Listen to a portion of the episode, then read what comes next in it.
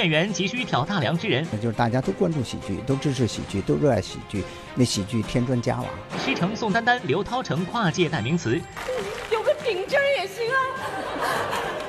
对嘴界一姐蒋欣有何过人之处？这花裤长得多带劲儿啊！啊，老师。女汉子贾玲体型是缺点还是优点？躺着吃包子，手里拿着饺子，而且躺累了我还趴会儿。哎呀，太优秀了！每日文娱播报春节特别策划，笑着过大年之喜剧女将接班人马上开始。嗨，大家好，您现在正在收看的是每日文娱播报的春节特别节目。今天的播报大来宾呢，仍然是我们 BTV 春晚的代言人关晓彤。Hello，大家好，我是关晓彤，祝大家新年快乐。嗯，我其实在想，对于一个女演员来说，尤其是一个年轻漂亮的女演员来说，有的时候要去演喜剧，是不是还是会有点偶像包袱？嗯，其实我觉得我没什么偶像包袱，虽然我平常很自恋，然后但是我觉得，因为其实每一次这种表演的节目也好，这些经验都是一次学习锻炼的机会。就是生活中咱可以自恋，但是一上舞台了，为角色的需要，对对对，而而改变哈。那好，既然这么说了，我们就看看小童这个偶像包袱已经甩了有多远了。接下来来一个这个最常规的吧，三连拍，好不好？啊，看看他的这个喜喜感程度有多高。抢到红包啦！吃的太撑了，拜个年吧！拜年啦！不不可以有掌声，怎么样？还不错吧？呃，当然，说到小彤的这个幽默细胞，我觉得是越来越多的被大家发现了。像她一样啊，有喜剧天赋或者喜剧细胞的女演员呢，其实也不在少数。我们来看一下。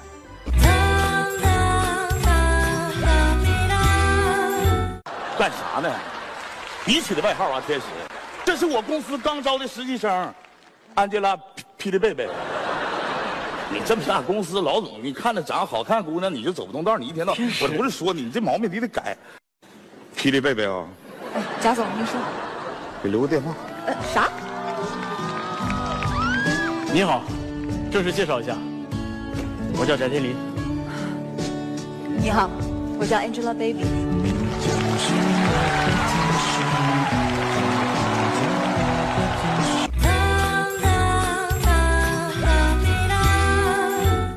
棋，下象棋，象腿下象棋，象棋放在象腿上，象腿并不齐。哇！别走，别走，别走！你这衣服太扎眼了，最起码得穿条皮裤。对，皮裤才是机器人的标配服装。是我不要，我最讨厌就是穿皮裤。让你穿皮裤，你不能说不。要掩人耳目，必须穿皮裤。穿着皮要。你要穿，你要穿，要穿皮裤，穿皮裤才能把你保护。我不穿，我不穿，不穿皮裤，穿皮裤会显得我腿粗。你要穿，你要穿，要穿皮裤，穿皮裤才能找到活路。你要穿皮裤，我不穿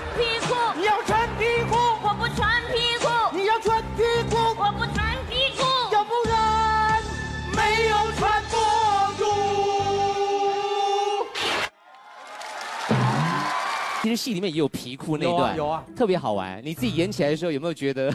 你不觉得这样很厉害吗？本来就一个人穿皮裤，现在变整个剧都穿皮裤，这是一种流行啊！连机器人都要穿皮裤了。机器人是三零一七年，我比他们的时尚早了一千年。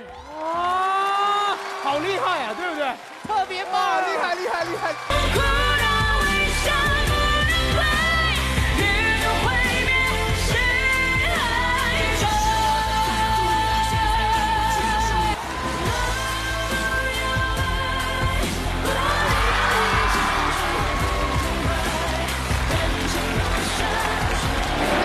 听听。嗨嗨，嗯嗯嗯嗯，先生哦，你的小辫子好好漂亮。贪图享受型，就是你挣钱我帮你花，什么好吃吃什么，什么贵买什么。不要，不要，不要，不要！而他他喜欢孩子。真的吗？这这这这。俺二十九了，俺也喜欢孩子。上世纪九十年代的小品舞台上，喜剧女演员的表现让人过目不忘。善良可爱的大妈赵丽蓉，一口东北腔金句不断的宋丹丹，总爱欺负郭达的麻辣大姐蔡明，各有独特风格。但如今有的四人已逝，有的转战影视，喜剧女演员极度缺乏。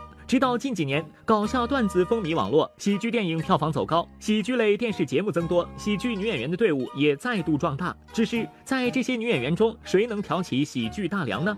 王子殿下，您的眼神就像是太阳一样灼热，哦，融化了我的心。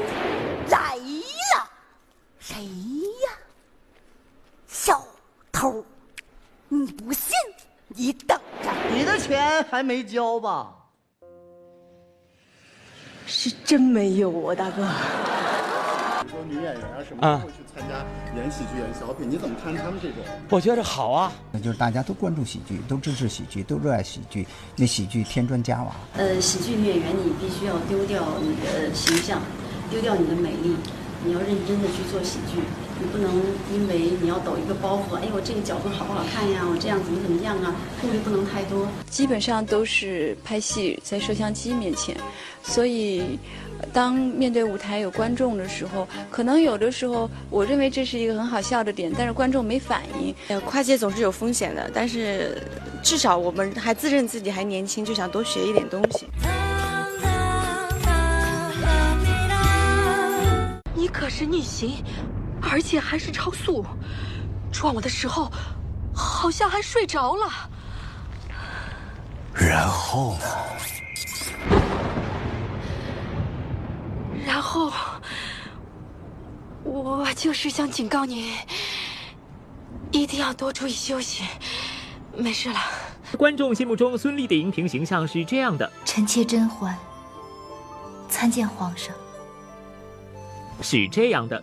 你们有多少努力，就有多少回报。然而，霸气的孙俪也有跑偏的时候，偶尔走走喜剧路线。在电影《恶棍天使》里，孙俪贡献出了自己的喜剧首秀，也是她从事演员职业以来最丑的角色。顺便帮帮我媳妇打个广告，就是这样的顶尖的喜剧演员，大家还没有看到的话是比较可惜的。大哥，你看。叔叔，你看，小朋友，你看，姐姐，你看。我在拍的时候，我隐隐约约觉得我拍个戏就有上当的感觉。找我的时候，一直跟我讲这个角色有多可爱，多多清纯，多让人心疼。你不是求我们要要进那个组吗？就越听到这些美妙的词汇，我觉得啊，看剧本确实是这样。但我不知道他们用什么功力，然后就把有一些。形容词稍微改一下，然后等我在配音的时候，两位导演不停的提醒我，一定要把那个演演员的那个纯劲儿给配出来，把那个二二胡劲儿给配出来。我我一直在想，我演的是什么角色？你给我点杀气好不好？不是晦气，啊，也不是惊恐啊，啊。啊！不是恶心。不得不承认，只有邓超才能挖掘孙俪的搞笑才华，而与邓超有过合作的演员，或多或少也会沾染一些喜剧成分，比如柳岩。自从将重心转到影视剧方面，演员柳岩可算得上是全面出击，演得了偶像剧，hold 得住家庭戏，更不惧古装年代戏。她敢于尝试，性格直率，而她爽朗的笑声是让与她合作过的演员们尤为印象深刻的。我的老家，哎，就住在这个屯儿。我的老家，哎，就住在这个。我的老家，哎，就住在这个。就住在这个屯儿，我是这个屯儿土生土长的人。主要主要这个土多土啊！对，这歌站站唱的时候前面不能站人，你知道吗？那时候感觉是有距离的。是因为他是主播吗？对对对，只是我能感觉一股气浪给我顶在这里，我就过不去，你知道吗？对对对对，但是现在好多了，现在都坐在这儿了，没有问题。不会被弹开。记得那时候《开心麻花》里面，他们有时候讲很多东北话，就大家笑的不行了，完全听不懂。呃，什么卡秃了皮，卡秃了皮儿，还有什么虾拔子、虾爬、虾爬子，皮皮虾，皮皮虾，我说皮皮虾是什么？就他们会跟我就是解释，就是他们每次笑我不我没笑，我就觉得很自卑。会撞到星星呢？为什么呢？因为星星会闪呢。好了，星星真是太有才了，既会上树还会闪呢。除了标志性的笑声，柳岩也和其他女演员不一样。她对于自己的造型总是敢于自嘲，拿来玩笑。尤其是遇到外界对她的衣品和审美进行吐槽时，比如曾有一次，柳岩身着黑色皮纱外套，搭上长筒靴现身上海，出席某美发化妆品牌活动。她的发型自然要足够吸引眼球。在造型师的一番精心打扮之后，记者们终于快要认不出柳岩了。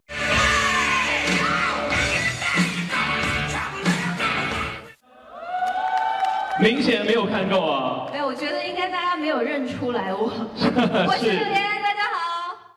这个造型演《射雕英雄传》里的梅超风妥妥的，柳岩秒变梅超风辣眼睛。而针对网友的吐槽，柳岩并不介意，而是在微博上大方自我调侃。在柳岩看来，自己寻求改变的目的已经达到了。我眼中的自己，别人眼中的自己，你知道我有多努力吗？生活中的柳岩时常挑战百变造型，而在影视剧中，柳岩也是一脉相承，奇葩雷人造型不重样。你想说什么？我为什么要在头上放两个鞋垫？我喜欢呢，你来打我。因为私底下我有时候嘴比较欠嘛，我就觉得很像鞋垫。其实我也是从网友评论里面摘出来的，因为他们说那个像鞋垫，我觉得印象蛮深的。但是然后就被经纪人骂说，你说是这么完美的造型，你说人家是鞋垫，造型师不恨死你，掐死你，你给我删了。我说就不删，我说我四大名捕的时候还说我那是避雷针呢。己说像风火轮，然后他们说下面评论就是太可怕了，就真的是脑补的非常厉害。但是我看评论也特别有趣，我不介意造型有多么的奇特，经得起调侃，能够四两拨千斤的化解尴尬。柳岩的喜剧实力绝对不可小视，而对于她自己来说，这条喜剧之路还只是刚刚开始。我的歌声里，哇哦，你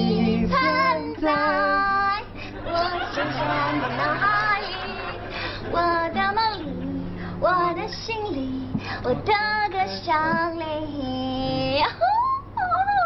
喜剧很难演，很难拍，但是正是这样，我觉得演喜剧的人是演员当中最有诚意的吧。柳岩能自黑，爱搞怪，虽然是喜剧半路出家，交出了不错的答卷。而要说起秦岚，是作为琼瑶剧演员而出道成名，哭戏才是她的看家本领。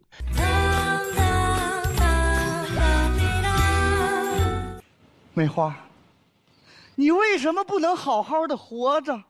因为你要娶格格。你知道我根本就不想娶格格。可是你不娶格格，王爷会卸了你胳膊。就算王爷卸了我的胳膊，我也不能娶格格，因为我娶了格格，你就不能好好的活着。可王爷要卸你胳膊，我不愿让王爷卸你胳膊，保住胳膊就得娶格格，格格嫁你才能保胳膊。我不愿见你娶格格，也不愿见你卸胳膊。不娶格格就要卸胳膊，我只能选择不活着。哎，这这这方法其实挺好的。对对对。秦岚以演哭戏成名，琼瑶就曾称赞过她：“秦岚一滴泪，天上一颗星。”不过在小品舞台上，她做到了反转苦情形象，让观众爆笑。我曾经说过，你渴了，我给你打水喝；你热了，我给你扇扇子；你冷了，我给你盖被子。我要是困了呢？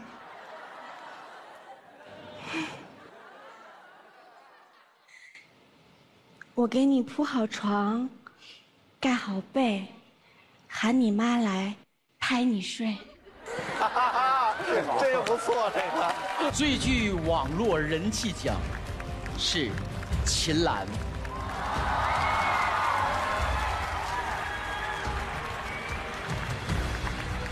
其实我当时的预期并没有很高，所以我感谢这个舞台。我觉得有的时候人就是要去跨出那一步。老子们想当初在这也是响当当的马匪，那马呢？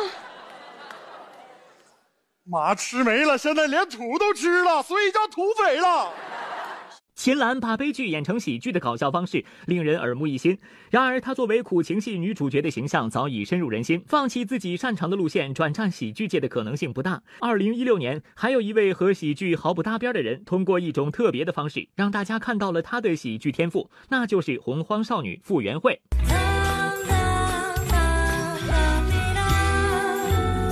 自己都没想到自己，我以为是五十九秒。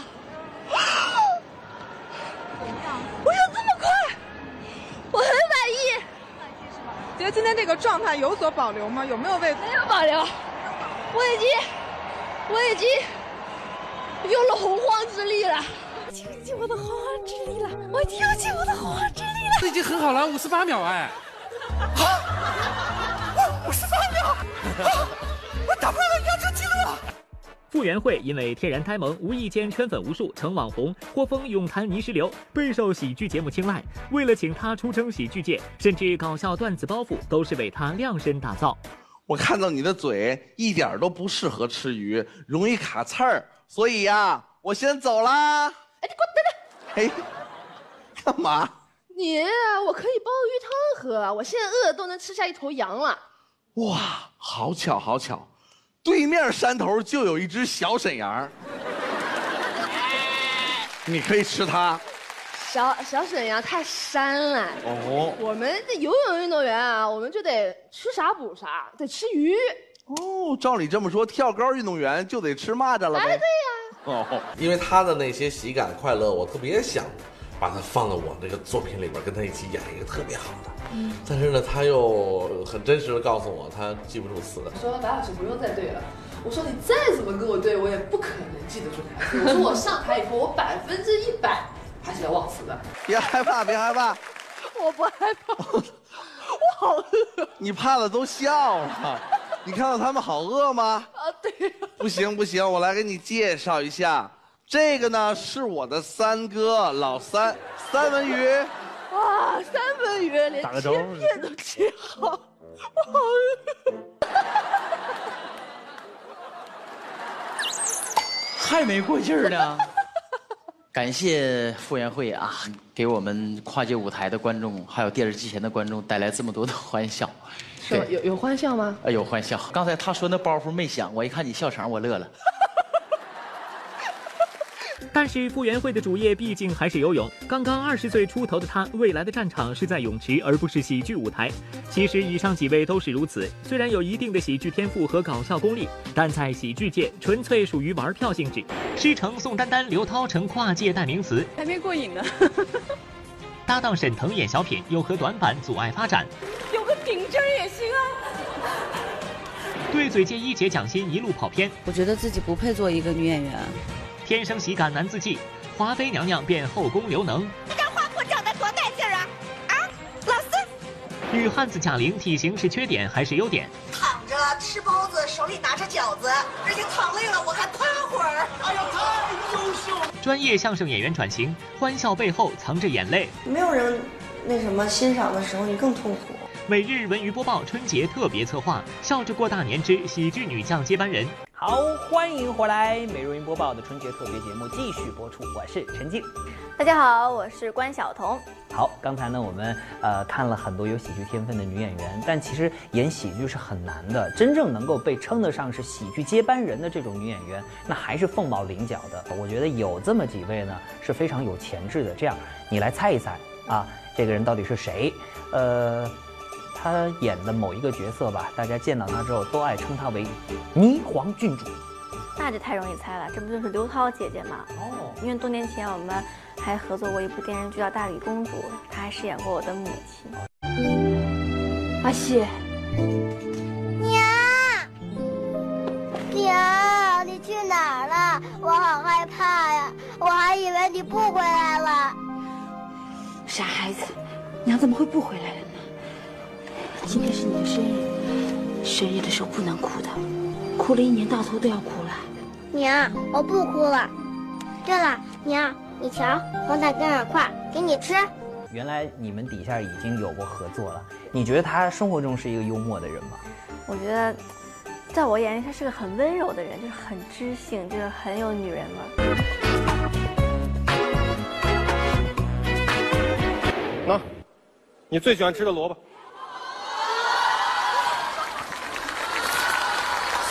你种的这萝卜怎么越长越大呀？哎哎，如果评选跨界的代名词，二零一六年一定非刘涛莫属。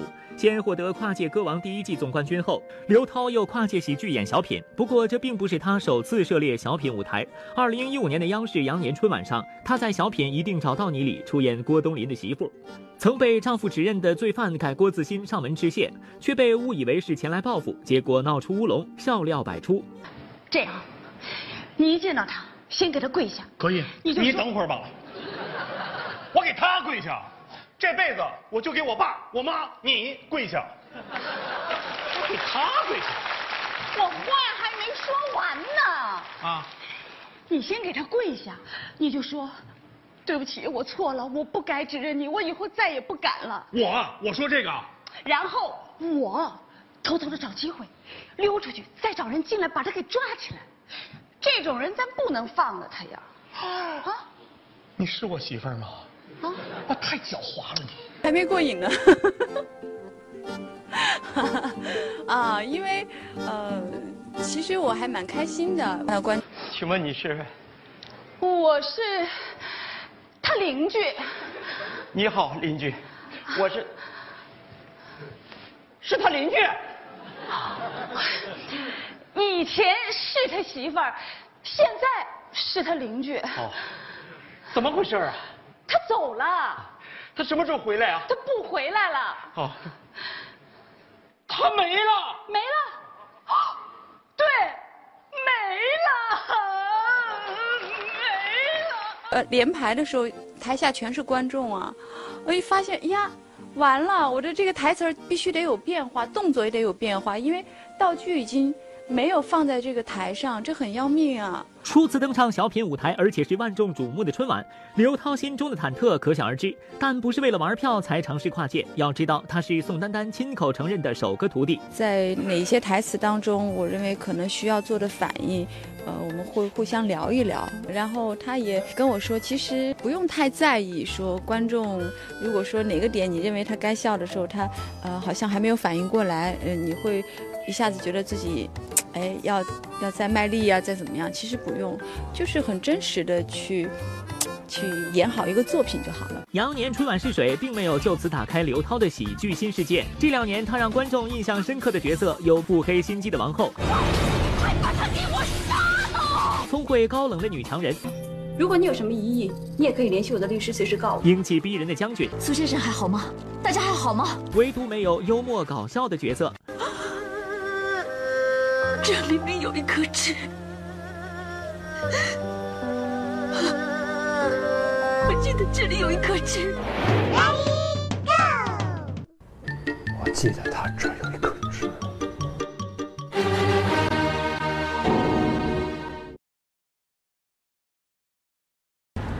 他这儿真的有一颗痣。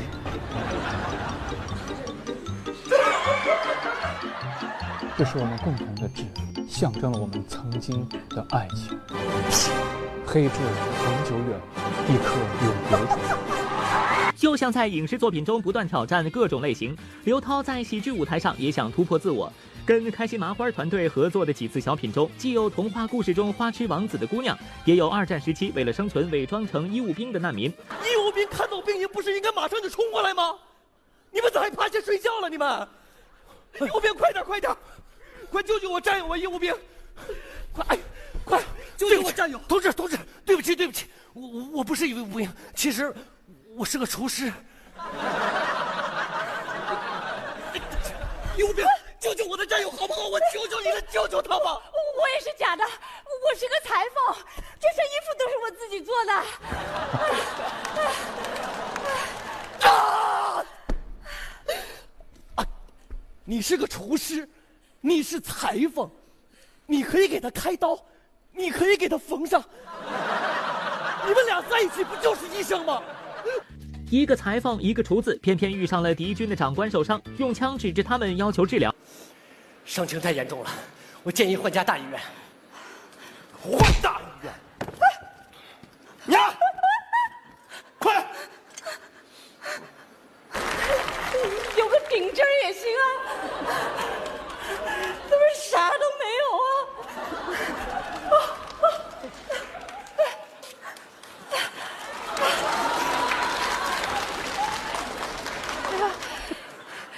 伤口三寸六啊！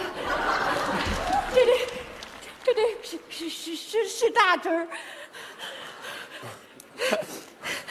这这这长官，你你你你你忍着点啊！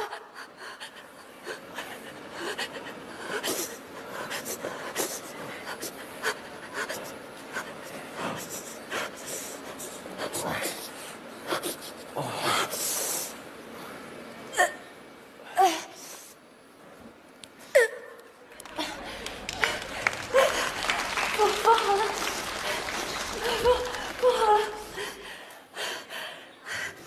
不取出来就缝啊！刘涛演小品怎么老喘粗气呀？感觉刘涛把沈腾都传染了。我还是拍电视剧吧。师傅是宋丹丹，刘涛有着让人羡慕的优势，但气息调整确实是个大问题。喜剧表演的节奏仍需加强，而且太过正剧化的表演方式，让观众看到的是一个配合剧本演出的好演员，而非独有魅力的喜剧人。不过，相信只要刘涛愿意，喜感可以慢慢培养出来，因为乐观是他的优点。更何况在他身边还有想带他跑偏的朋友。他说他想把把我带跑偏儿。要把大象装冰箱，拢共分几步？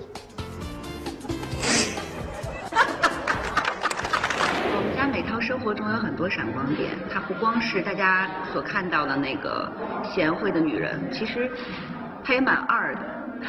我们俩在一起是一个完美的组合，因为我是智商高，她是情商高，我情商负数，她智商负数，但是都可以相互弥补。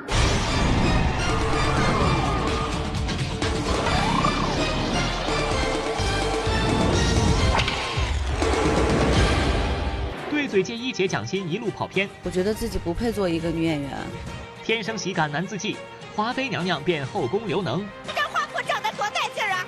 啊，老四，女汉子贾玲体型是缺点还是优点？躺着吃包子，手里拿着饺子，而且躺累了，我还趴会儿。哎呀，太优秀了！专业相声演员转型，欢笑背后藏着眼泪。没有人那什么欣赏的时候，你更痛苦。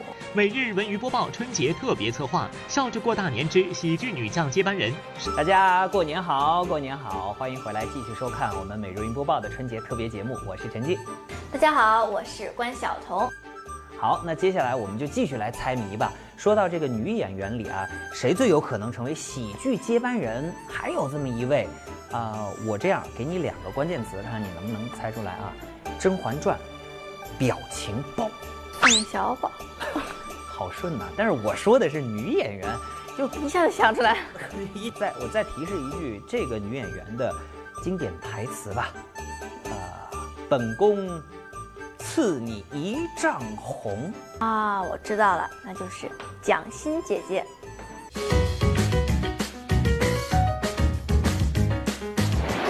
娘娘，以后你要是再不开心，就把那些不开心的事儿全都喊出来。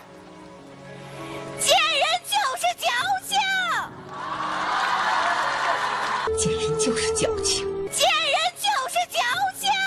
二零一六年，华妃娘娘蒋欣也登上了小品舞台，并在小品《假如爱有来生》中改写了华妃娘娘的结局。在穿越而来的海公公帮助下，华妃为了独得皇上恩宠，下了不少苦功。成天皇上皇上的多见外，你就管皇上叫老四。老四，哎，还有你这姿态太高傲了，你呀、见着皇上得低调一点儿来，我这有扇子，拿着点儿。喊老四，老四，亲切一点儿老四，拉点长音儿老老老老老老老四，老老老老四，老四，您看这花圃长得多带劲儿啊！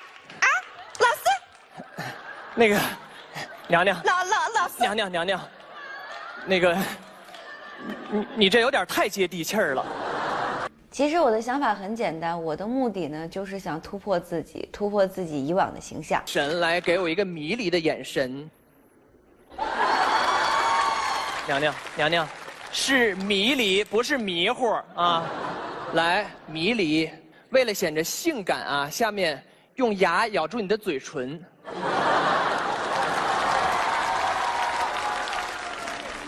娘娘，不是咬上嘴唇，是咬下嘴唇。哈哈哈哈这是好包。你把牙给我藏起来几颗。我还有时候开玩笑，其实我是我特别适合演喜剧，可是没有人找我，他们都觉得我长得太正，很多戏多数都是偏正的。其实以蒋欣的搞笑功力来说，她早就该登上小品舞台了。她是影视圈当仁不让的段子手，极有喜剧天赋，即便外界的质疑和调侃，她也总能化为乐趣。电视剧《欢乐颂》热播时，蒋欣饰演的樊胜美总被吐槽脸圆太胖，幽默如她，这都不是事儿。我有料。我有品，你值得用。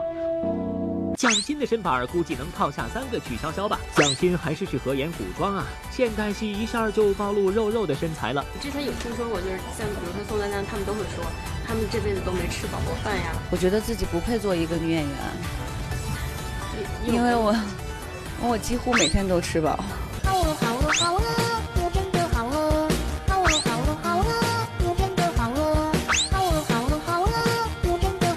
有过一次，就是疯狂减肥，就大概一周，一周还是多少天，没怎么没怎么吃饭，就是为了减肥。那段时间确实瘦了很多，会影响自己状态。嗯，会，心情会不好，没有没有幸福感。嗯，我跟涛姐，我们俩每天都在议论，就是在说。我们我们好可怜呢，我们每天这么累，这么这样工作，辛勤工作，累得跟什么似的，然后还不让我们吃饭，那我们哪来的幸福感？哎，你好重啊！你怎么这么重？哥，你不要，能不能配合好？配合。一、二、三。范冰冰也离开了微胖界这件事儿，会对你是一个刺激吗？不会啊，我现在是微胖界的一姐呀。对。称霸了又笑，哎，我是不是特别乐观？蒋欣之前说自己智商高、情商低，一定是在谦虚。比起微胖界一姐，她更在意的应该是对嘴表演界的一姐位置。小咖秀风靡影视圈时，蒋欣正式开启女神经模式，不分男女，上至八十，下到三岁萌娃，都难逃魔掌。我现在是网红，把我封为对嘴网红。妈有塔吗？你们让我安静会儿。二老师真的有三只眼睛吗？我爸爸不喜欢，我爸爸会觉得女孩子要有一个女孩子的样子，我妈妈就偷着背着他看。俺青岛是个美丽的小岛，三面环海绿油油的，望着就心情好。损失非常惨重，对，经纪人接了个电话，之前谈的一个代言。黄了，告诉我说是我跟他们产品形象不符。我们家壁橱刚做好啊，我正扫灰呢，好嘛，一个大腿抡过来了。幸亏我躲得急呀，要不然我这个脸呐可就破了相了，知道吗？没有偶像包袱，蒋欣透过网络跟粉丝愉快互动之余，更精进了喜剧演技，应用在小品舞台时更加纯熟。在欧阳锋、易容成黄蓉混进桃花岛的《射雕英雄传》里，他在黄蓉和欧阳锋之间无缝切换。毫无违和感，像，太像了，简直一模一样。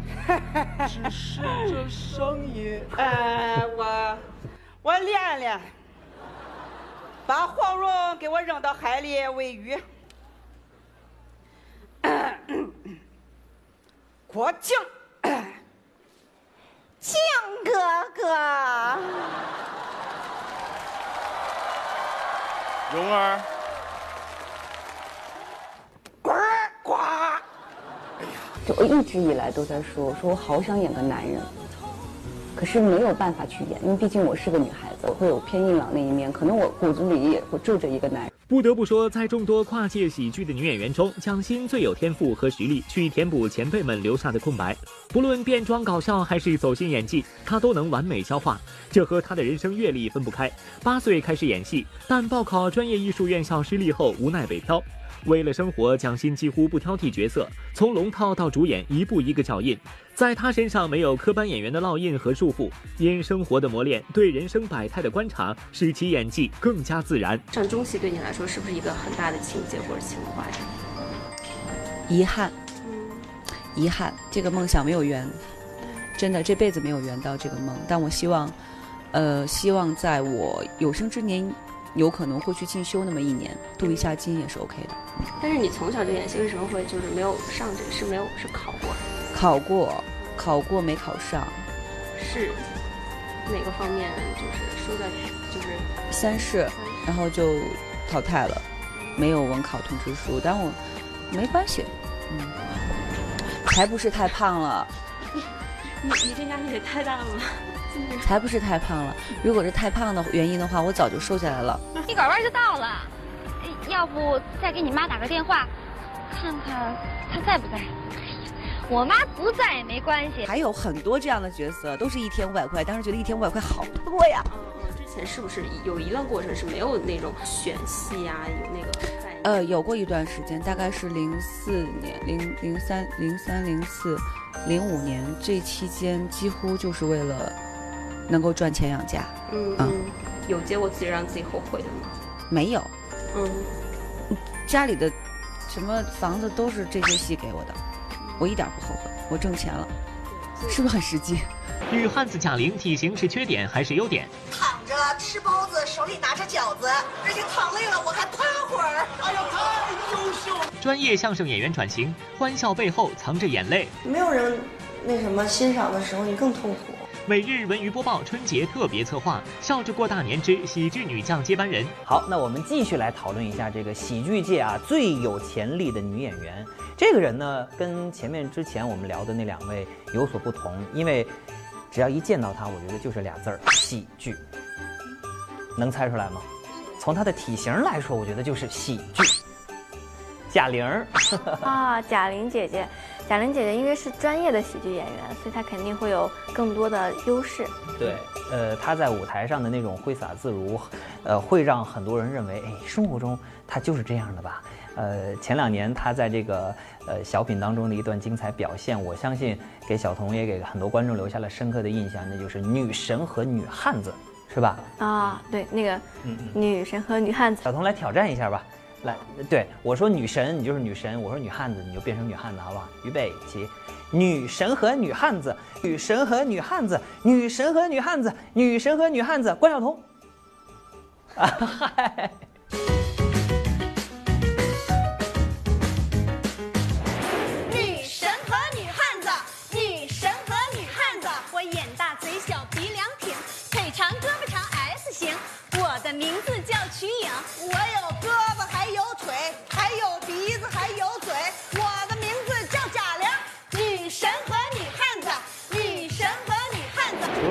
小品，其实你在后台还有一张照片也特别火。我跟刘德华。对呀而且是他抱的我。对呀、当时是个什么？哦，是你啊！说明他有看过你的表演，说明他认得我。他认得你。对，我都已经大闹春晚了，要合影了，他还认得我。当时很激动，然后黯然落泪。真的啊。你喜欢了二十年的一个人，站在同一个舞台上，嗯他是主角，我也是主角的时候，那种感情是不一样的。二零一五年，贾玲在央视羊年春晚上以女汉子自嘲，自黑成为她的标志。当别人在拼颜值、扮淑女时，贾玲把胖这个包袱开发到极致。可以说，形象是她看喜剧的饭碗，让她有着别人羡慕不来的观众缘儿。你看看你现在都吃成什么样了？以前咱三个在一起一模一样，你再看看现在，这是什么情况啊？这是正品，高仿，九块九包邮吗？大唐果然是个好地方，居然会出现一个让我这么心动的女人。王爷是在说我吗？你知道吗？你的出现让我感觉到现在，就算有十个美女站在我的身边，也暗淡无光啊！王爷，我有那么光彩照人吗？是你体型太大，挡住了光。灵儿，你平时是喜欢包子还是饺子啊？躺着吃包子，手里拿着饺子，而且躺累了我还趴会儿。哎呀，太优秀了，这就是差距。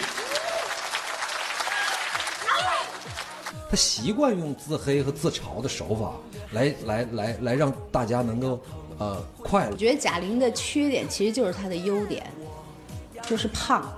我认识她的那会儿，她没这么胖，但是她随着她越来越胖，她就越来越红。胖的梗至今都是贾玲小品里必备的包袱。很少有人记得他也有过相对苗条的时候，那时他还是个相声演员。舞台上我是红花，而你只不过是一片烂菜叶而已。我要是烂菜叶，那么你就是爆米花。其实我们是十二点以后的相声，演完以后其实没有太多的反响，嗯，然后是后来靠重播，然后观众哎哎，当天晚上还有这么一对儿呢。二零零八年半路出家说相声的白凯南和从中戏相声班毕业的贾玲，在一次机缘巧合中合作，而他们恰好又都是著名相声演员冯巩的弟子，从此两人成为固定搭档，说起了他们的酷口相声。嘛呢？怎么了？怎么了？碰着我了？谁碰谁呀、您碰我呗？我碰你呀、你麻将牌，咱俩对对碰。就你长得跟一混儿似的，我还跟你对对碰，不是你要这么说，我就碰你，我怎么着吧？怎么着碰我就不行？怕碰啊，跟车后跑去啊，上这儿挤什么挤啊？我发现你一大老爷们说话不着调，没见过美女，成想卡油呢吧？哟，我卡你油，九十三号以下的油我都没兴趣。那也比您那地沟油强，整个一嘎杂子琉璃球，自个儿不照着镜子，流氓您都算一山寨的。一般都是就是耗子欺负猫是好笑的，猫要是去抓耗子，你就觉得这啊好残忍。所以在舞台上，其实一般都是女女孩去推一下男孩，男孩哎呀就是啊你打我怎么着？你想老白在舞台上要推一下我，你干什么呢？我说，你想象一下那个场景，大家会多恨白凯南。贾玲、白凯南一共合作了二十多部相声作品，并两度登上央视春晚的舞台，渐渐成为了相声界的黄金搭档。可别看贾玲师从名师，又在相声大赛中屡屡获奖，但成为相声演员初期，贾玲却过得异常艰辛，不仅因拖欠租金被房东撵，甚至有时候连吃饭都成问题。随随身听嘛，嗯，放碟的那个，后来实在吃不起饭了，我二十块钱把它卖了，卖了以后拿二十块钱吃了一个星期。二十块钱吃一个礼拜，吃什么了都？就是吃点那个面条啊，自己买点面，然后回来下呀，面吃点咸菜呀。就是酒吧的服务员，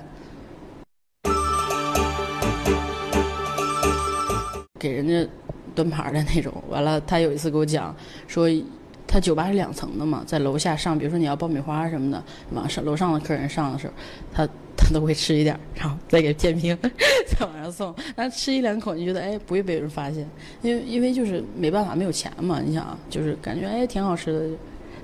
眼瞅着贾玲连生活都成问题，姐姐也曾多次劝贾玲回家，还曾为她在老家找了一份公路站收费员的工作。但一心想在相声上有所成绩的贾玲，却说什么也不肯回，并努力通过其他工作来应付自己在北京的生活开销。他写写本子，做编剧，就是给人家写一些网络剧啊，没有电脑，在网吧里写的那种。然后熬了好几个通宵，写完了就写了十几二十集，没给钱，真的一分没给，气死人了都。我当时小也不懂，也没有说懂得保护自己，签一份协议或怎么样，什么都没有，就是人家让你写你就写了，完了承诺给你的钱一分没给。那个时候，你不管去做任何一个职业，你去酒吧打工做服务员，嗯，去卖东西做小生意，做任何的事情，都为了你自己的梦想而做铺垫。幸好有恩师冯巩的帮助，贾玲才得以有更多演出的机会。二零一零年，通过姜昆挖掘，她和搭档白凯南才第一次登上春晚的舞台。虽然此前的贾玲并没有登上过春晚，但她也曾默默在幕后为春晚出力。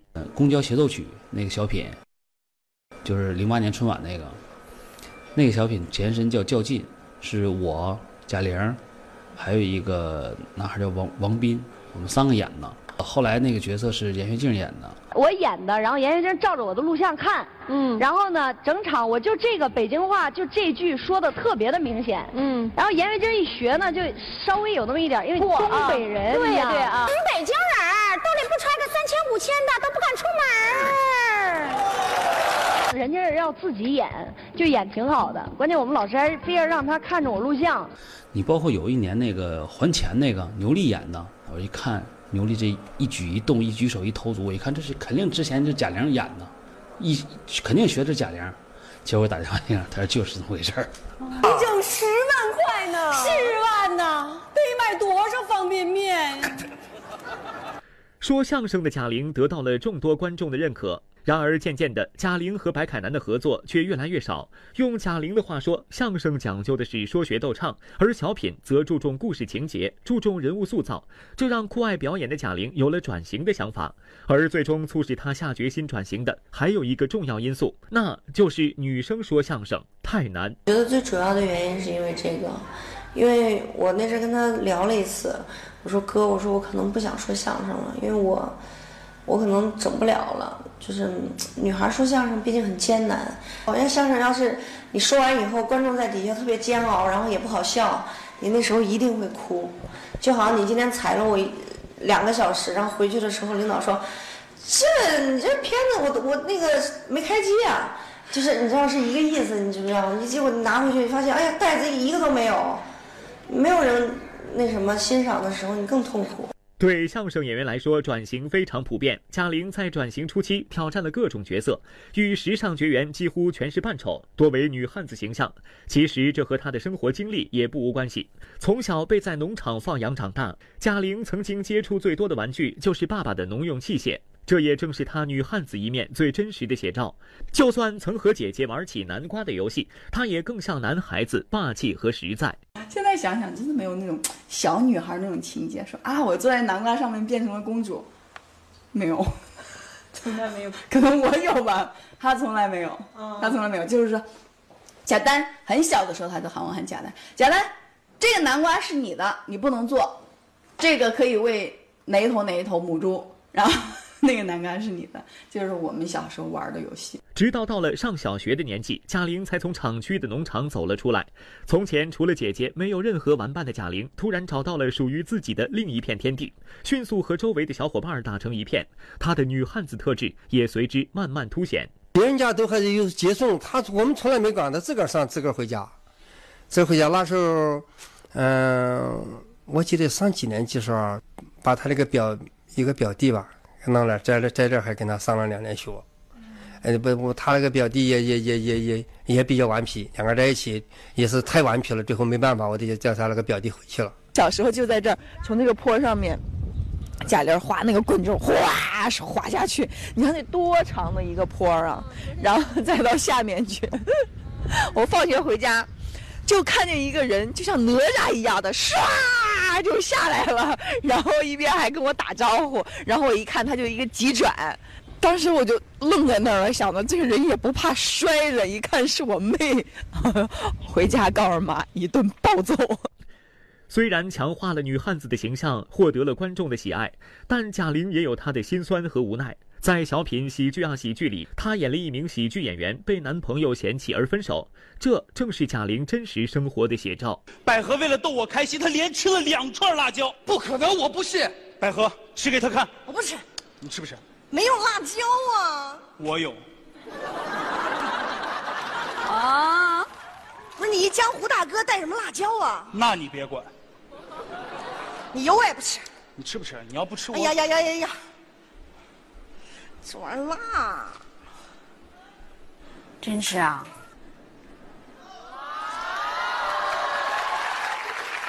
是不是也遇到过类似的情况？嗯，对，那个就是我根据我自己的感情经历，然后改编的。我能跟你商量个事儿吗？你说。咱不做这个了，行吗？为什么不做呀？你为什么要做呀？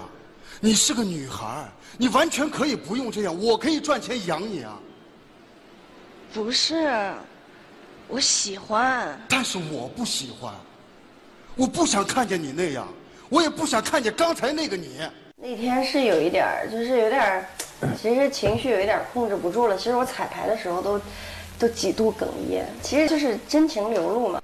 你又怎么了呀？观众都笑了，但是我没笑，因为我不喜欢。可是我喜欢。那你自己做决定吧。为了搞笑变装丑化自己，贾玲至今仍旧义无反顾。但作为专业的喜剧演员，自然知道肤浅的逗乐，观众总会审美疲劳。要用作品走进观众的心，才能长久。在贾玲的个人工作室成立后，推出的第一个作品是关于她的母亲。今天我去广播的时候呢，你跟我一块儿去，然后我们俩可以聊一聊这个《西游记》的内容啊。啊。就我们俩呀，这不好吧？这多尴尬呀！尴尬吗？没事儿，实在不行我可以呃交个朋友。哎呀，带什么朋友啊？我朋友人挺好的。哦，对了，和你爸一个职业，打金的，呃，贾文田。贾文田，贾文田，贾文田。哇，我终于知道你存在的意义了，备胎。二零零一年，贾玲刚刚考上大学一个月，母亲遭遇意外不幸离世，子欲养而亲不待。这个发自内心的作品让观众感同身受，笑着流下了眼泪。你过得再好，他也看不着。啊，你有，你可以给，给自己买个大房子，但他也住不了。我知道，在他的心里，永远幸福都缺角了，永远不可能再快乐了。这是他最对我说的最狠的一句话。你怎么那么爱笑啊？因为妈生了？你呀。你红了，我绿了，还骂我没现在是一名喜剧演员，好多好多人喜欢我。妈知道。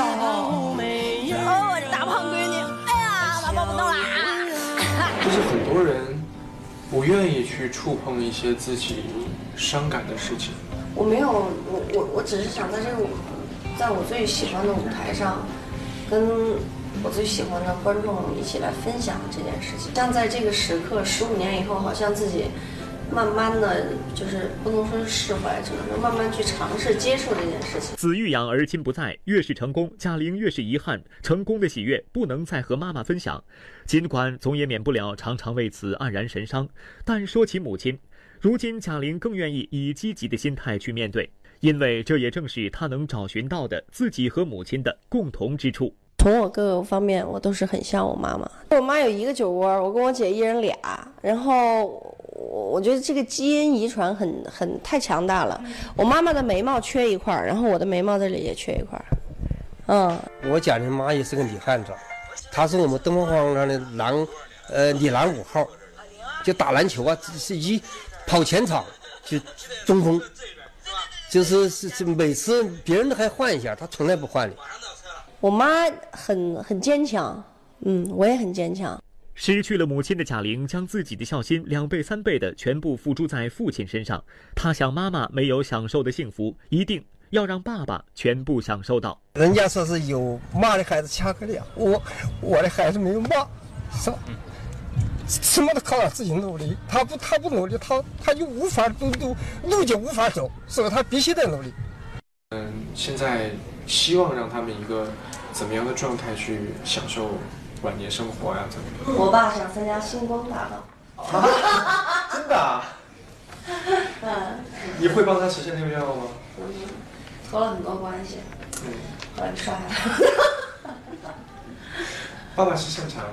我爸唱歌其实挺好听的，但是我我爸想去参加星光大道，然后我就跟他说，我说再等一等啊，我说我问问能不能报名啊什么的，就是算宠着惯着，但是就是很害怕有一些遗漏的事情你做不到，将来你再后悔。夜过三秋，悲哀一拍两头，喋喋不休，是不。说完贾玲，就不得不提她身边的御用搭档张小斐。无论是在电视剧还是在小品舞台上，张小斐与贾玲的组合总能收获意想不到的喜剧效果。为师跟你说过多少次啊？平时让你少吃点，少吃点，你就不听。你看看现在，为师这么大岁数了，还得替你去干这种事情，都到一边去，好好跟我学习一下。干啥？